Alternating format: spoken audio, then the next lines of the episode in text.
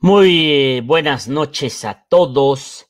Soy Arturo Rueda, director editorial de Diario Cambio, y este, este día le traigo las noticias más importantes de Puebla, donde pues se acabó la primera semana del escándalo de Saúl Huerta, el diputado federal pedófilo de Morena, y comienza la segunda semana porque esto no tiene fecha de terminarse. Aunque Morena ya eh, lo separó de la fracción parlamentaria de, eh, ya lo separó de la fracción parlamentaria o del grupo parlamentario de Morena en San Lázaro, aunque Morena ya le suspendió todos los derechos políticos eh, o partidarios al interior de Morena, pues eh, esto no tiene para cuándo terminar, porque el escándalo de Saúl Huerta es un escándalo que forma parte central de la campaña en contra de Morena, porque no todos los días se da el caso de un diputado pedófilo, de un diputado que eh, pues es detenido abusando a un jovencito, el mismo día se revela que es homosexual, pedófilo y abusador. Y por supuesto, aunque hubo resistencias el primer día, el segundo día, esta es la hora en el que todo mundo ha dejado caer ya a Saúl Huerta y se ha convertido en un paria, se ha convertido en un paria, pese a que el viernes y el sábado hubo pues eh, eh, rumores, eh, tal como yo se lo, se lo había adelantado, se lo había dicho, era imposible que un menor de edad en estado de shock pues se rindiera el testimonio que le dio a Ciro Gómez Leiva y a la reportera Joali Recendis, un testimonio perfectamente articulado que incluía tiempos casi, casi cronometrados. Eh, en entrevista con Salvador García Soto, la abogada de la familia, pues ya eh, dijo que el menor de edad no habló con ningún medio de comunicación, que el menor de edad abusado por Saúl Huerta no habló, no declaró. Y entonces, eh, a partir de ese viernes, eh, comenzaron las dudas de si no el niño había declarado, pues quién había declarado y si todo esto formaba del complot. Puedo decirle con toda claridad en este momento que tengo, por cierto, que no fue el menor de edad el que declaró, pero sí es su declaración ante la autoridad ministerial. Le voy a dar, le voy a contar esta noche cómo es que ocurrió esto. Es decir, no es la voz del menor, pero sí es la declaración que rindió ante el Ministerio Público, lo cual lleva a constituir los hechos ocurridos en dentro de la habitación Excesitis no como un intento de abuso sexual, sino como una violación equiparada a un eh, menor de edad. Y le puedo decir que está confirmado que la Fiscalía de la Ciudad de México va a solicitar el desafuero de Saúl Huerta para poder judicializar la carpeta de investigación y entonces poder detener al diputado federal que todavía no ha pedido licencia y que utilizará este proceso del desafuero, ¿sabe para qué? Para darse a la fuga. Yo le garantizo que a partir de mañana Saúl Huerta ya será un prófugo de la justicia que nadie va a poder localizar. También le puedo contar y le voy a contar en unos minutos el escándalo que hay dentro de la familia porque el cartón que hoy se publicó en primera plana del monero Joselo, eh, pues causó, causó mucho revuelo. Y hubo quien me llamó y me dijo, Rueda, después del cartón que publicó hoy Diario Cambio, pues es evidente y me han contado que la esposa ha decidido divorciarse de Saúl Huerta y que pues eh, ya, ya entendió la familia que este escándalo no se lo van a sacar nunca. Así es que eh, este Saúl Huerta se va a convertir en un paria, no solo de partido, no solo de amigos, no solo de trabajo y de ingresos y de la política, sino se va a convertir también en un paria.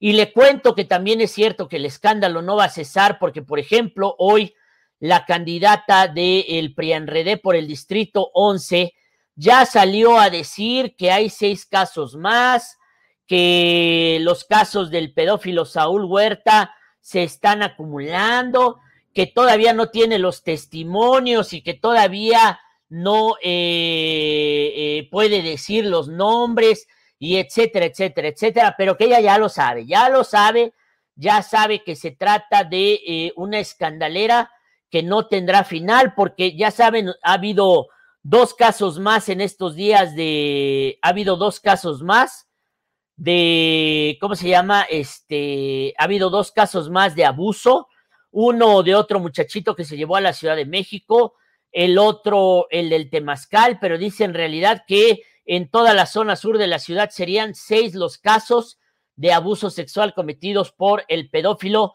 Saúl Huerta, hoy ya defenestrado, tanto de la fracción parlamentaria de Morena como suspendido sus derechos partidarios al interior de Morena, señoras y señores. También esta noche le tengo que platicar, también le voy a platicar que tenemos la obligación de disfrutar los vientos favorables que nos da la pandemia. Porque hoy el gobernador Barbosa, en su nuevo decreto, prácticamente nos ha regresado a la normalidad. Ya se acabaron los días solidarios, ya se acabó la ley seca, ya pueden reabrir baños públicos, ya pueden reabrir balnearios, ya no hay día de cierre y todos restaurantes, plazas comerciales, negocios pueden volver a cerrar a las 10 de la noche. Ya solo falta que permitan la reapertura de bares, antros y tables. Ya solo falta que regrese el 40 grados, señoras y señores, para que podamos decir que estamos nuevamente en la normalidad porque las clases ya también van a regresar en agosto. Oye, la SEP ha publicado los, los lineamientos para el regreso a clases presenciales en Puebla para el ciclo escolar 2021-2022 en niveles básicos que incluye preescolar, primaria, secundaria y media superior. Y son los lineamientos de los que ya hemos hablado en eh, ocasiones anteriores que incluye la firma de la responsiva, que incluye que lunes y miércoles vayan de un apellido, martes y jueves vayan de otro apellido y eh, los viernes eh, vayan los más atrasados, los más tontitos, van a ir a clases. Eh, los días de asistencia a la escuela van a ir los lunes. Los estudiantes que requieren reforzamiento de sus aprendizajes, ah, perdón, aquí es al revés. Martes y jueves va a ir 50% de la matrícula de la A a la N y miércoles y viernes irían de la M a la Z y los lunes serían los días de recuperación. Esto implica, señoras y señores, que aunque habrá un regreso a clases presenciales para el nuevo ciclo escolar, ya no para este, pues eh, no va a ser un regreso absoluto o normal a clases. Nuestra obligación hoy es disfrutar con, con responsabilidad este remanso de paz de la pandemia, porque pese a que ya tendríamos que estar en el caos o iniciando el caos de los enfermos de la Semana Santa, sigue sin haber rastro de la tercera oleada, lo que hace ser Andrés Manuel y a Barbosa optimistas. Tenemos la obligación de vivir este remanso de paz que nos da la pandemia, porque en otros lugares del mundo las cosas están feísimas. Bueno, feo es poco, feísimo es poco. Las cosas están como en Guerra Mundial Z, en la India específicamente, donde hay un agujero negro como si hubieran tirado una bomba nuclear en ese país, porque la doble mutación del coronavirus está dejando dos mil muertos al día y más de 30 mil, 40 mil contagios diarios y está provocando que en los hospitales ya no entre nadie y está provocando que la gente se muera en las casas y en las calles en escenas verdaderamente dantescas. Y lo increíble, lo que no habíamos previsto, las cremaciones en la India están siendo colectivas, masivas y públicas, como si estuviéramos eh, en los tiempos antes de Cristo, juntan los cadáveres ahí en espacios abiertos, colectivamente los creman porque los crematorios de la India ya tronaron. Hoy México vive un remanso de paz Quizá porque ya se murieron todos los que se tenían que morir. En el primer año, el exceso de mortalidad ya sobrepasó el medio millón de mexicanos. A lo mejor ya se limpió la primera, la, primera parte del árbol. Y ahora los que quedamos, pues a lo mejor somos un poquito más resistentes o hemos tenido más suertes. Pero es que ya se nos murieron más de 500 mil mexicanos por exceso de mortalidad en el primer año de la pandemia o en el primer año y semanas de la pandemia. Pero en la India es como si estuviéramos en guerra mundial Z en este momento. La gente se muere en las calles, los crematorios ya tronaron, en los hospitales no cabe nadie y además, por si fuera poco, eh, están haciendo o están teniendo que hacer estas cremaciones públicas cremaciones públicas y masivas en la India. Que Dios nos ampare. Diosito, no nos dejas de proteger, pero que Dios nos ampare cuando tengamos esas variantes aquí en México, la variante brasileña, la variante inglesa o la variante o la variante o la doble mutación de la India ay sí, ni Diosito Padre nos va a proteger. Yo le recomiendo disfrutar con responsabilidad este remanso de paz en el que los contagios van a la baja, en el que los hospitales están prácticamente vacíos, en el que los procesos de vacunación ya están avanzando con mucha mayor velocidad. Y observemos a la distancia la tragedia el agujero negro, la bomba nuclear que es la India, donde la gente se muere ahora sí literalmente en las calles y donde los crematorios no se dan abasto y se están teniendo que hacer cremaciones públicas en todo esto. También le voy a platicar que después de varias auscultaciones, el elegido para sustituir a Saúl Huerta, el pedófilo, fue Iván Galindo, exregidor del PRI, ex candidato a diputado local, y que en los últimos meses o semanas fungía como el coordinador de asesores de Claudia Rivera. Es un hombre con capacidad. Fue mi amigo mucho tiempo, pero nos distanciamos porque decidió apoyar a un depredador sexual del ayuntamiento. Pero ¿qué cree? Claudia Rivera no le gustó la designación de Iván Galindo y mandó a su perro, René Sánchez Galindo, a descalificarlo. Resultado, Iván Galindo ya no va por el distrito 11 y ahora va una chica que tiene 21 22 años, de las activistas que rodean a Claudia Rivera, de los que aplaudieron la volardiza y las ciclopistas porque dicen que eso ayuda a la movilidad de Puebla. Es una muchachita que ni la universidad ha terminado y es apoyada por el grupo de intelectuales y académicos que vienen con Lisa Aceves desde el Instituto Ponchito. y una chica de creo que 21 o 22 años será la candidata de Morena por el distrito 11 en sustitución de eh, el pedófilo Saúl Huerta. Lo que yo creo es una pésima, pésima decisión. Pero bueno, allá ellos, ese es como que su problema, porque los candidatos del PRIAN RD ya van embaladitos en exhibir a Claudia y todas sus promesas incumplidas y todas sus eh, contradicciones, porque hoy los eh, candidatos del PRIAN RD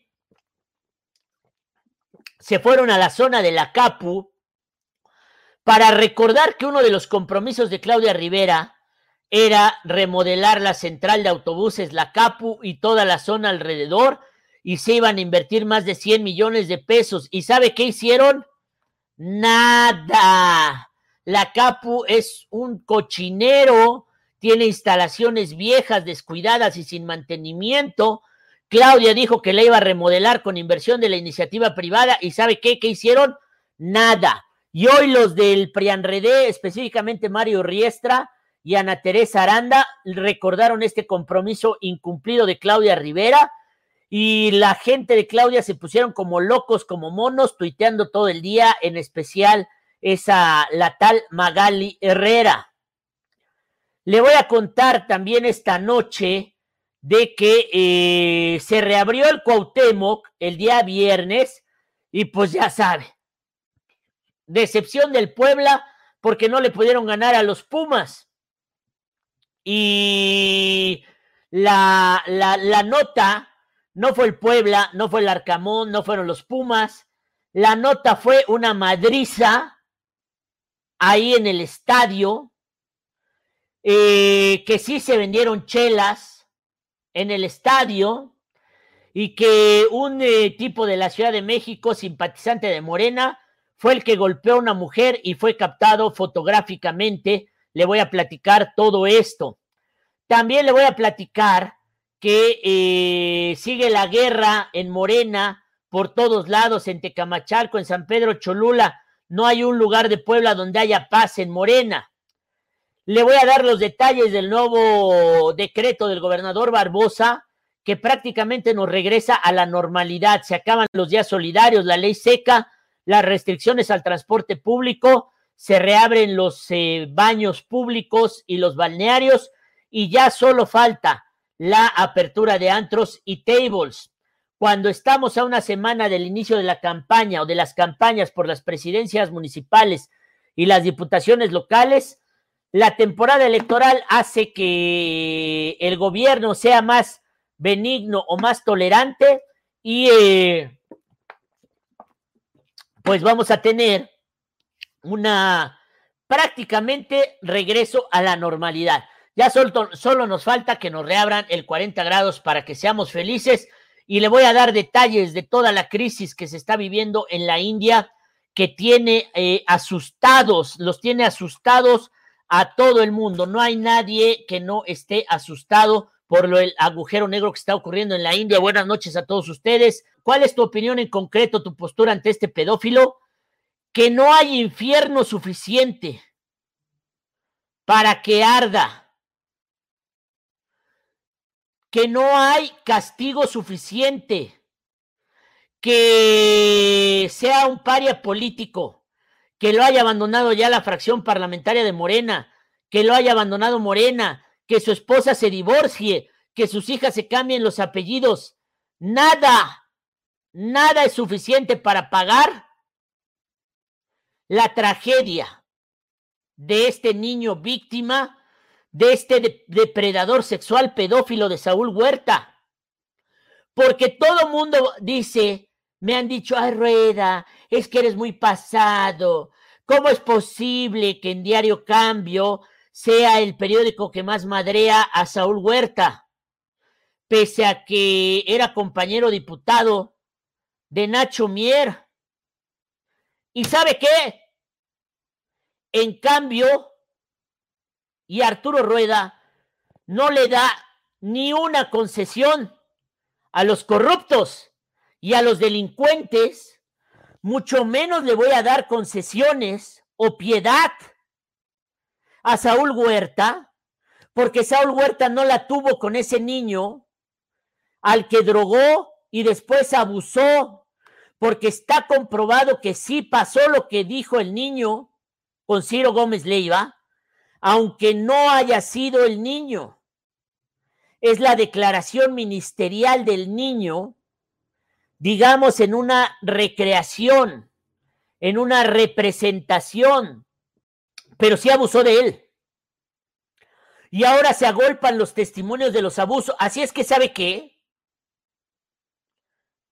Si no le doy tregua a los corruptos, a los inmorales y a los ladrones, ¿cómo podría ser Diario Cambio un periódico que transigiera o minimizara un caso de abuso sexual en contra de un menor de edad? Porque además yo entrevisté a Saúl Huerta aquí y le di la oportunidad de retractarse de sus mamadas, de que se trataba de un intento de extorsión. Le dije claramente, Saúl, ¿tienes algo que decir, algún error que cometiste, algo de lo que te arrepientas?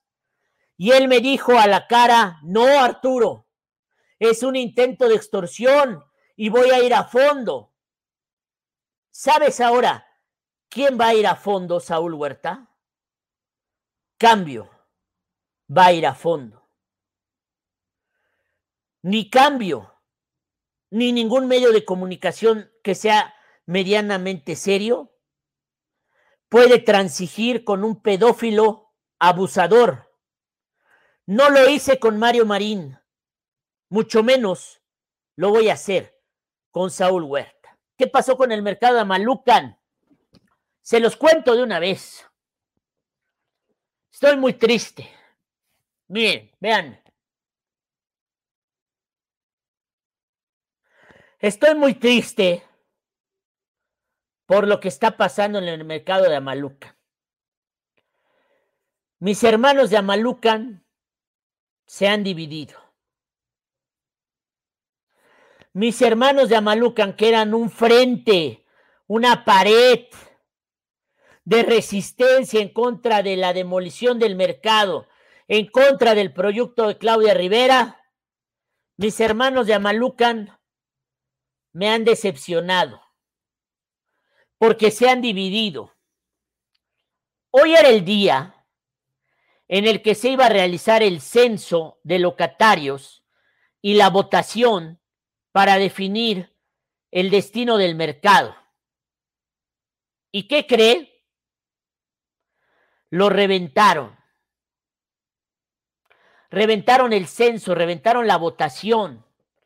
¿Y sabe quiénes reventaron el censo y la votación? Parte de los que estaban en contra, que se dividieron porque se aliaron con la 28 de octubre para que la 28 de octubre entre al mercado de Amaluca. Estoy muy triste. Y si para mañana no rectifican estos grupos, les voy a quitar mi apoyo al mercado de Amalucan, porque no es justo. Hoy era el día de la victoria y la división entre los grupos de locatarios bloqueó el censo y lo que hoy podía ser una gran victoria en, Claudia, en contra de Claudia Rivera, se echó a perder por culpa de esquiroles. Esquiroles hay en Amalucan, Yucan, que en efecto el papá estaba enfermo de COVID, Saúl se acercó, les dio una despensa y ahí le echó ojo al chamaco. Pero si el niño no habló, ¿quién habló en ese testimonio con Ciro? ¿Y es cierto lo que dijo o no era cierto? La historia es esta. El niño no habló, pero el testimonio es real. y es lo que el niño declaró ante la autoridad ministerial.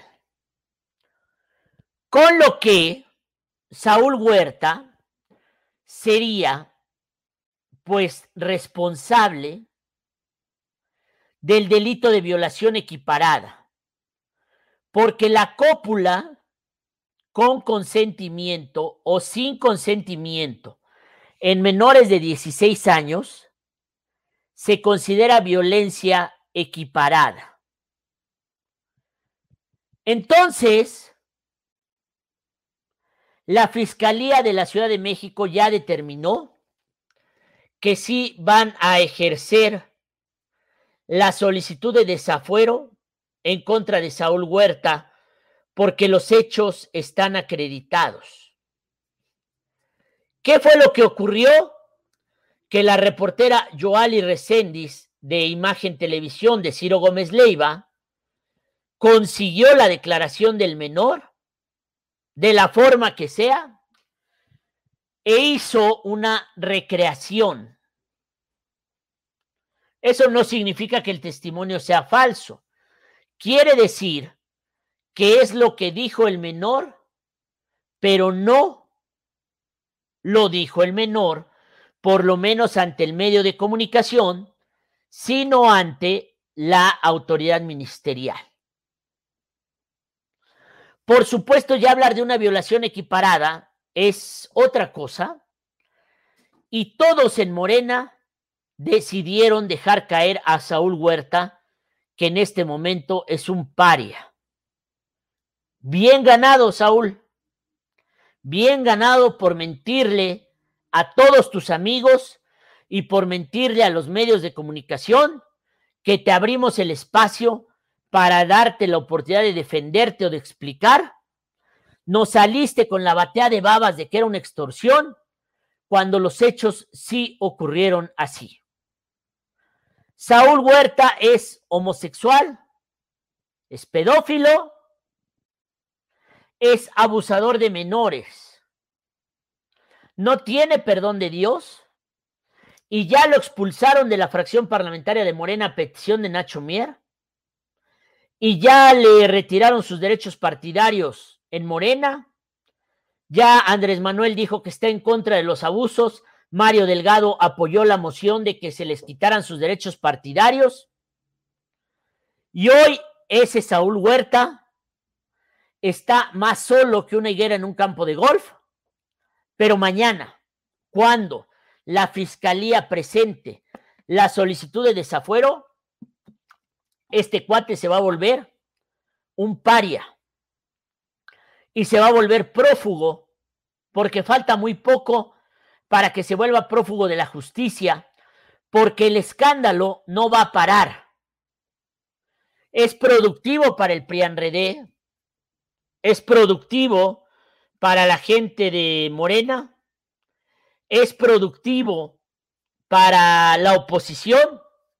Tan es así que hoy esta chica, Carolina Boregard, salió a decir que hay más casos que ella ya tiene documentados, pero que no quieren salir a dar el testimonio, etcétera, etcétera, etcétera. ¿Sí? Así es que señoras y señores, pues, eh, a ver, vamos a buscar qué es lo que dijo Carolina Boregard, porque pues ya se está montando en el escándalo directamente, ¿no? Se está, se está, se está montando en el escándalo esta panista que yo creo, eh, me parece, que cuando menos, eh, pues en este momento, que ella no tenía cómo ganar, pues ahora ella ya eh, tiene argumentos contundentes para proyectarse como una opción a triunfar en, el, eh, en, este, en este proceso. A ver, vamos a ver qué dijo Carolina Boregar. sexual, Saúl Huerta, por un adolescente de 15 años. Está destapada una verdadera cloaca sobre los actos que cometía este personaje. Caminando en mi distrito se me han acercado seis familias que también han sufrido esta clase de abusos por el legislador de Morena. Uno de estos data de hace más de 20 años, saliendo de su escuela, lo que nos lleva a pensar que lamentablemente puede haber muchas más víctimas de Huerta Corona. Todas las víctimas del diputado de Morena tienen las mismas características. Adolescentes de escasos recursos económicos, a quienes les prometía becas o apoyos para estudiar. Después de darles bebidas que los dejaban en estado inconveniente, abusaba de ellos en hoteles, baños de vapor y posteriormente amenazaba a las familias. Hago un llamado para que denuncien, no están solos y las autoridades necesitan investigar. El fuero debe ser acotado solo a las actividades parlamentarias y no para proteger delincuentes. En este sentido, nos preguntamos, ¿cómo un personaje público de esta calaña vivió y aún lo hace sin recibir un castigo tantos años, cometiendo abusos y arruinándole la vida a tantos niños que cayeron en esta trampa? La respuesta está marcada por la impunidad, esa que le permitió evadir a la justicia en un par de horas y salir libre del arresto que había sido objeto, sin importar que hubiera sido una denuncia formal de su valiente víctima e incluso en flagrancia del delito.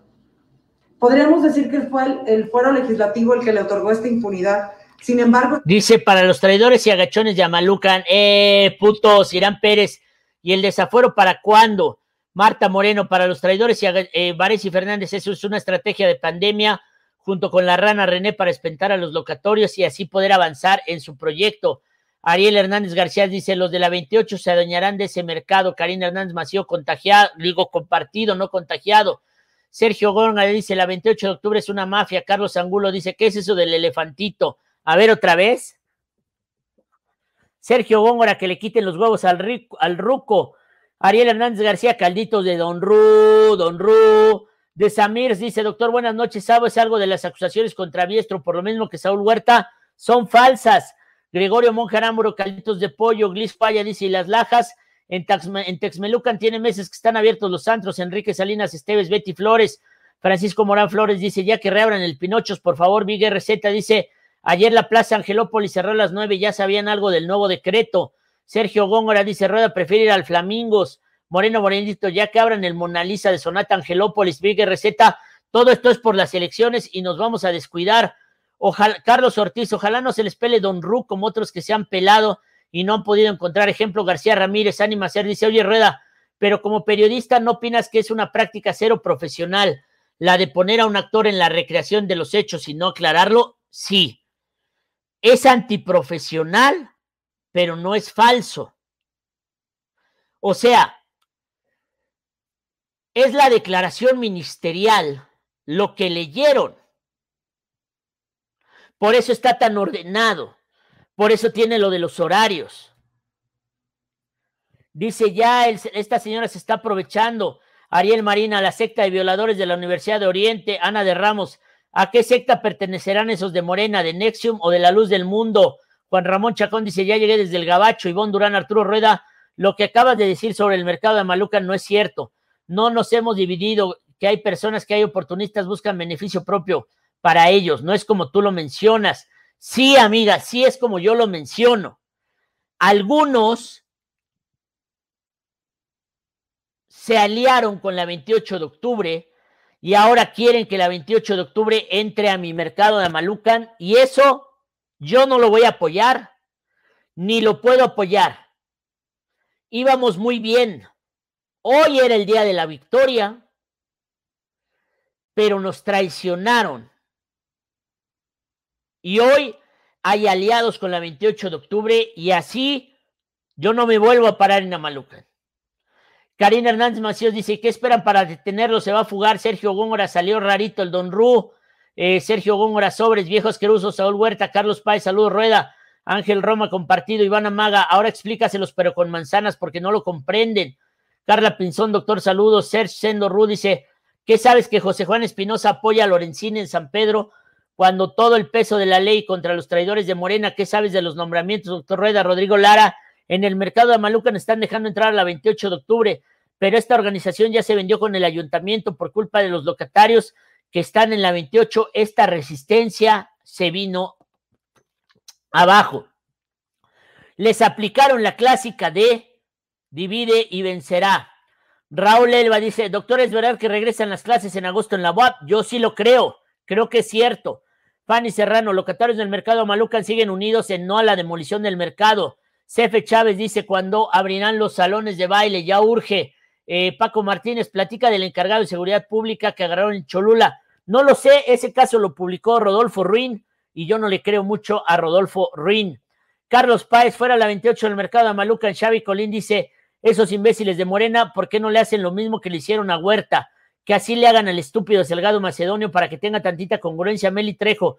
Cometieron un gran error los de Amalucan, están entregando sus locales a la 28 de octubre. Ani Garzol dice, disculpe, de, casualidad, ¿sabrá cuándo se aplicarán la segunda dosis de vacunas que se aplicaron en marzo? Ya vienen para la próxima semana. Dice Roberto Medina, ese Saúl ya lo hacía desde el PRI, tenía dos grupos de jóvenes a su cargo. Daniel Huerta Conde, salud, mi amigo Arturo Rueda, eres un buenazo en tus análisis y comentarios. Algunas veces la gente no te entiende porque no tienen tu nivel de análisis y de sentimiento, además de tu análisis con buen humor. Yo creo que sí lo tienen y todos me entienden, todos mis carnalitos me entienden. Carlos Páez, fuera la 28 del mercado de Malucan, Iván Amaga, exacto. La 28 de octubre es un cártel, Juan Ramón Chacón. Ivonne Durán dice, hola Arturo Rueda, no es como tú lo mencionas sobre el tema de Amalucan, no nos hemos dividido, nomás que hay personas que son oportunistas y buscan beneficio, pues ahí está, ya se dividieron.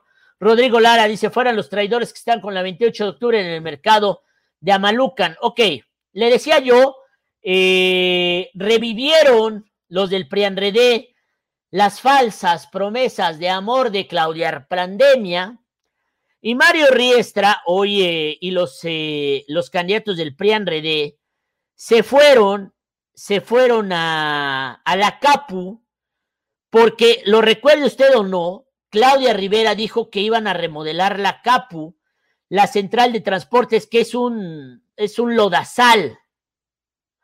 No tienen mantenimiento desde hace años, les falta remodelación y una muy buena manita de gato. ¿Sí? Pero, no, hombre, se pusieron como locos. Para un. Ahí está, ahí les va. Claudia Rivera no cumple. Se realizará una remodelación de la central de autobuses de Puebla, la CAP, la cual consistirá en una rehabilitación e intervención de espacios, la iluminación de áreas de espera y de llegadas de corridas, así como la adecuación de las áreas comerciales para un gobierno, para un gobierno que busca que la prioridad sea la intervención de los lugares donde converge el mayor número de los poblanos y las poblanas, aquellos que fueron ignorados por parte de la administraciones pasadas.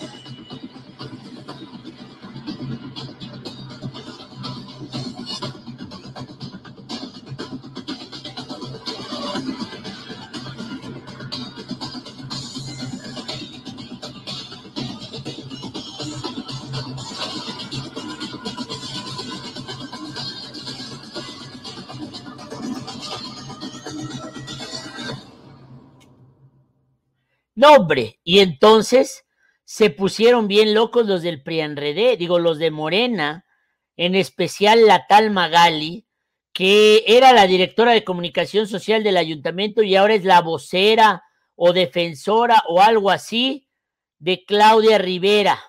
Nombre, el Riestra les dio con todo, porque pues son de las cosas que nadie quiere que se acuerde que no hizo Claudia. Entonces, eh, pues eh, les fue bien porque nos han traído a la memoria que Claudia Rivera no cumple. Ah, no, ya lo sabíamos, ¿no? Fíjense, estos fueron Claudia Morena no cumple, compromiso no cumplido. Ahí está Natere, ¿no? Y ya los de los eh, Prianredés ya se embalaron en pegarle a Claudia Rivera, ahora tienen a Saúl Huerta, ahora tienen al mi rey, al mi rey de los moches, que es René Sánchez Galindo, y bueno, por si algún escándalo les faltaba por recordar, ahora viene la volardiza con la designación de Lisette Mejorada como candidata por el distrito 11. No dan una, señoras y señores.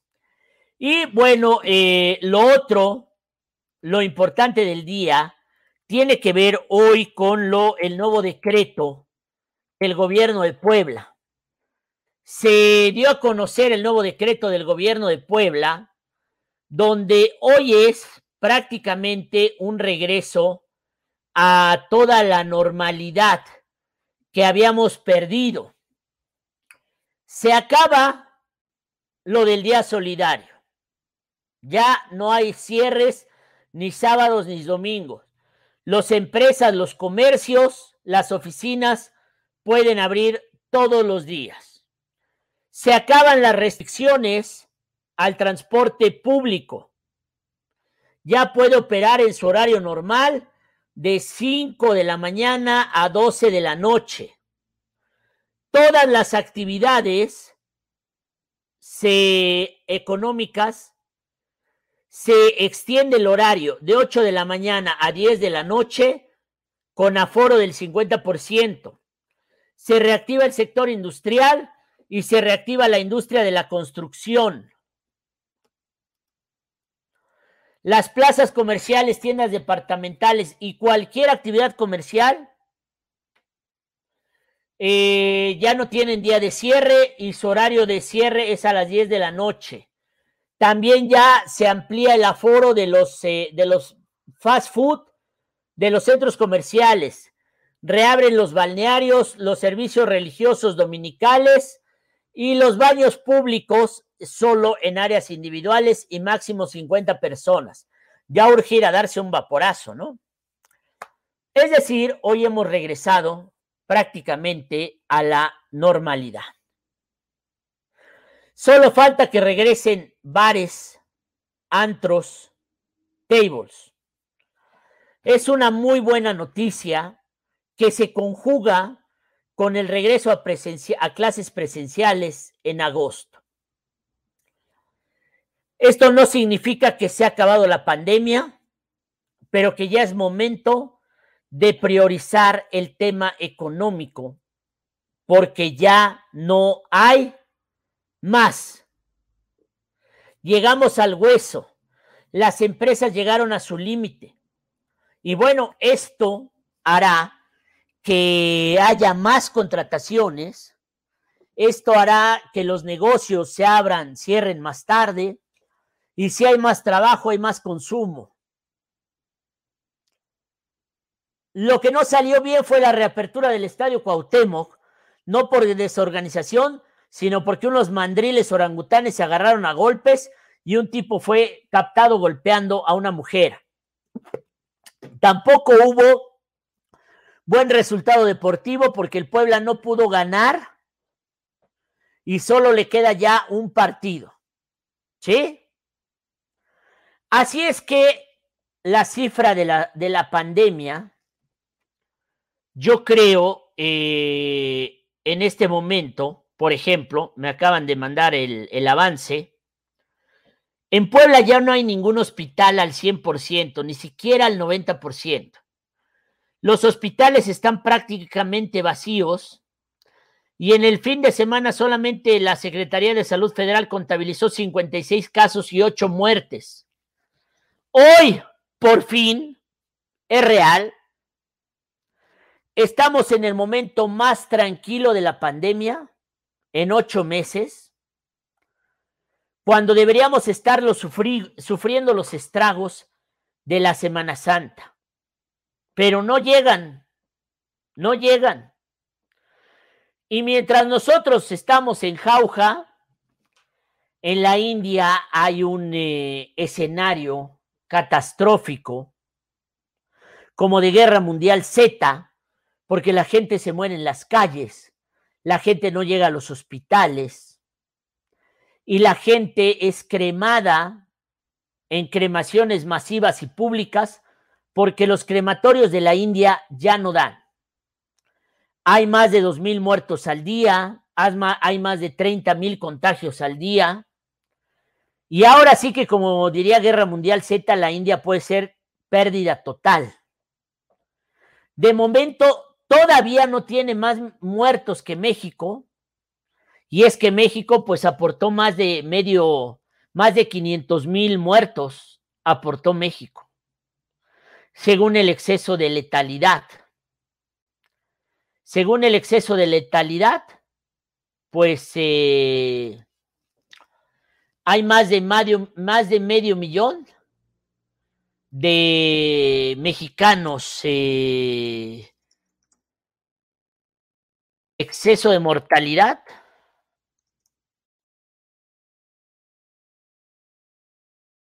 Vamos a ver las últimas noticias del exceso de mortalidad. Le decía yo, en Puebla 30.782 oficiales y eh, hasta hasta eh, España es el séptimo país con más exceso de mortalidad.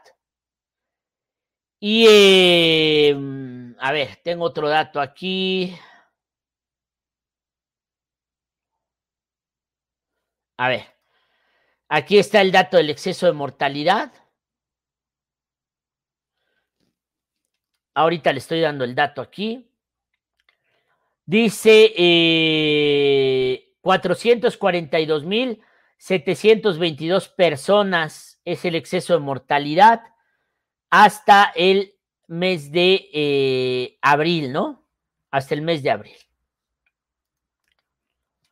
Pero bueno, yo les digo, disfruten estos días, porque estamos bien, estamos bien.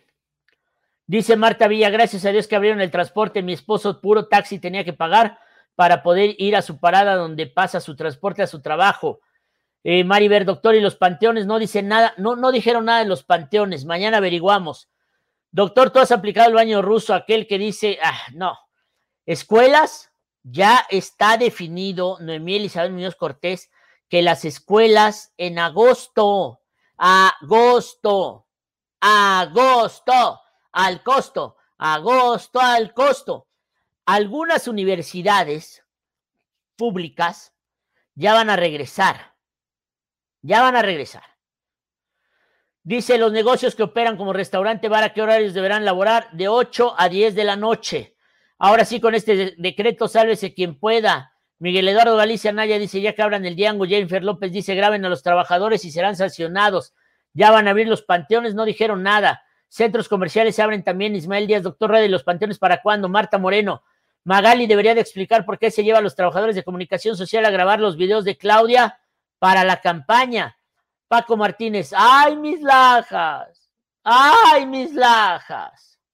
Ana de Ramos, si no lo denunciaste, qué poca madre. Rodrigo Lara, cavaron su propia tumba los del mercado Amalucan al unirse con la 28 de octubre. Xavi dice, Rueda del odio al amor, solo hay un paso, ¿por qué no le llegas a la Claudia Rivera? Están del mismo calibre. Sergio Góngora dice, Capo es igual a prostitución y drogas. Alex Play dice, ¿cómo sabes? ¿Eras del PRI cómo surgió el rumor? Demetrio Rivera dice Capu, ambulantes, rateros, taxis, piratas, mugre y contaminación. Nadia Julieta dice, quita esa mujercilla que hasta me duele la cabeza. Fernando Torres Herrera, Nigromante, ¿crees que gane el distrito 11, la del Prianredé, la del apellido impronunciable? Mejorada, mejorada. Buenas noches, ya compartí. Sergio Góngora, la 28 está aprovechando la oportunidad. Carlos Artiz, todos te entendemos, por eso te seguimos, ya que no tienes pelos para, en la lengua para dar las noticias. Claro que sí, todos me entienden. Argelia Ceballos, Buenas noches, doctor Rueda. Te mando un cordial saludo. Carlos Cázares. Rueda, ¿quieres una beca de Don Ru? Regalos para la 28 del mercado Maluca en Chavicol. índice, esos imbéciles de Morena, porque no hacen lo mismo que le hicieron a Huerta? Que así le hagan al estúpido Salgado Macedonio para que tengan tantita congruencia. Veré si Fernández pregunta, ¿acaso es cierto que dieron de baja a la directora secundaria del CENCH? Sí, por proteger a los abusadores. Rodrigo Lara, fuera los traidores que están con la 28 de octubre en el mercado Malucan. Eh, Noemí Elizabeth Muñoz Cortés, agosto al costo. Karina Hernández Macías, creo que se da otra tercera ola de coronavirus más adelante. Jorge César Becerra Castillo, ¿en qué minutos de la pandemia vamos? Marta Villa dice, gracias a Dios ya abrieron el transporte. Bueno, ¿qué más? ¿Qué otra cosa tenemos? Señoras y señores, ¿qué otra cosa tenemos? Pues eh, les, decía yo lo de la India, está verdaderamente pavoroso y nunca sabemos en qué momento se nos pueden poner así las cosas de terribles.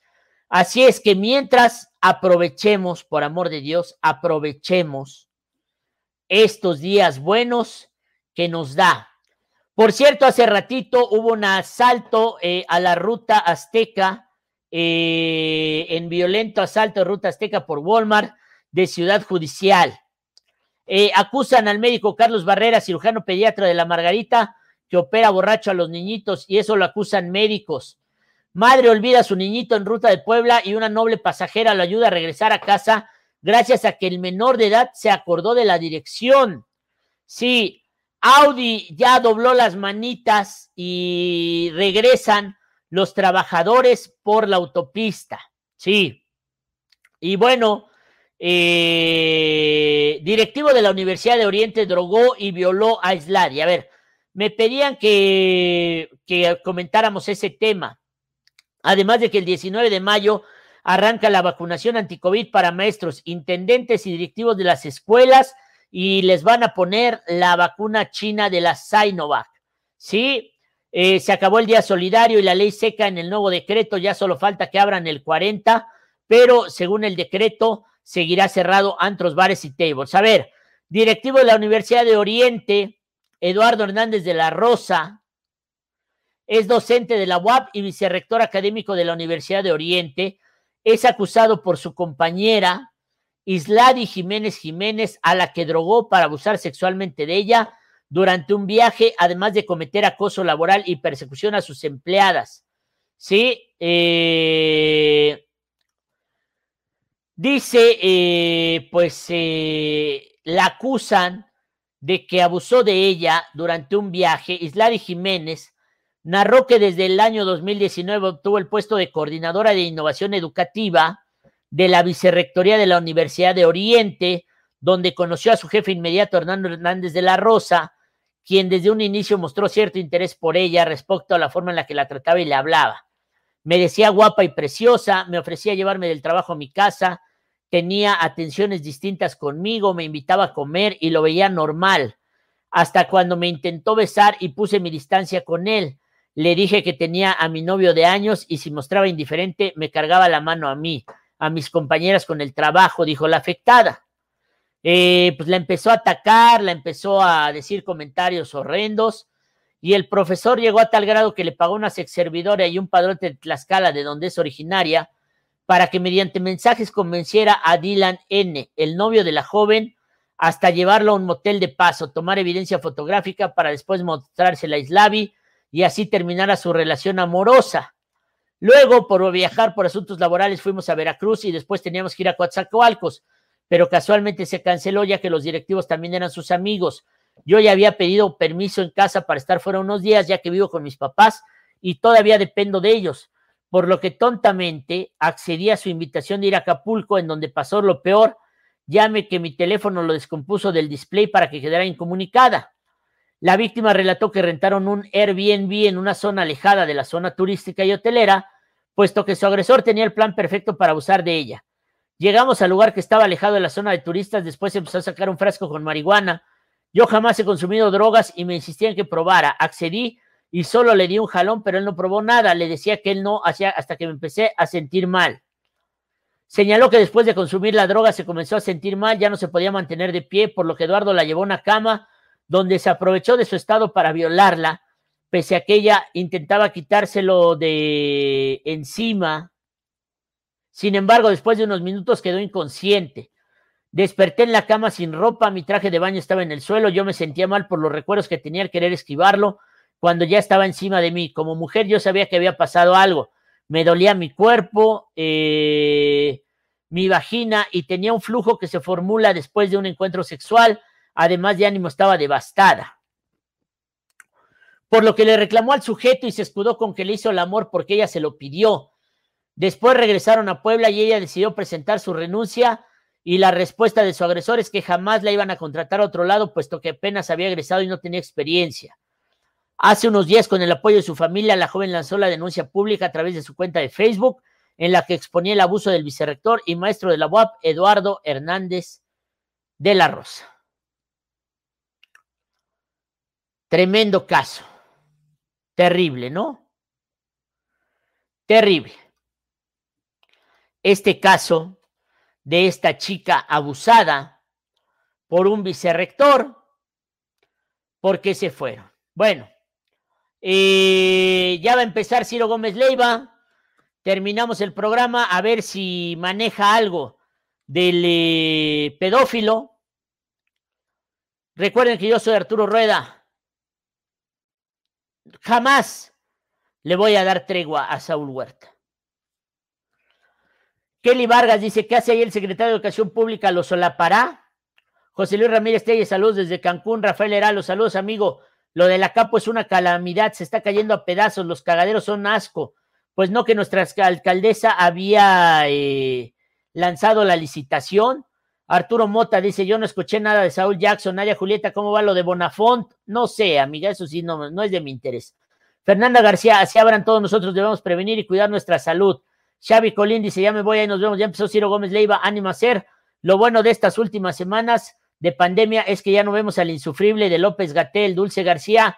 Efectivamente, la victoria estaba asegurada para el mercado de Amalucan, pero a alguien se le ocurrió hacer acuerdos con Sedatu y el ayuntamiento sin el consentimiento de los locatarios. No fue culpa de la 28. Lee García dice, lo mencionaste, lo del Mocha, el director de delegados de Segov. No, estamos armando otra historia respecto de eso. Carlos Ortiz, el de la Universidad de Oriente, ya lo mencioné. ¿En qué minuto de la pandemia vamos? Yo creo que ya vamos en la media hora. Bueno, gracias a Dios abrieron el transporte. Les quiero a todos. Sigan a diariocambio.com.mx, sigan al Facebook de Diario Cambio y sigan a Arturo Rueda en sus redes personales. Nigromante Rueda, soy. También soy eh, Arturo Rueda en Facebook y Arturo Rueda en Instagram. Les quiero a todos. Adiós.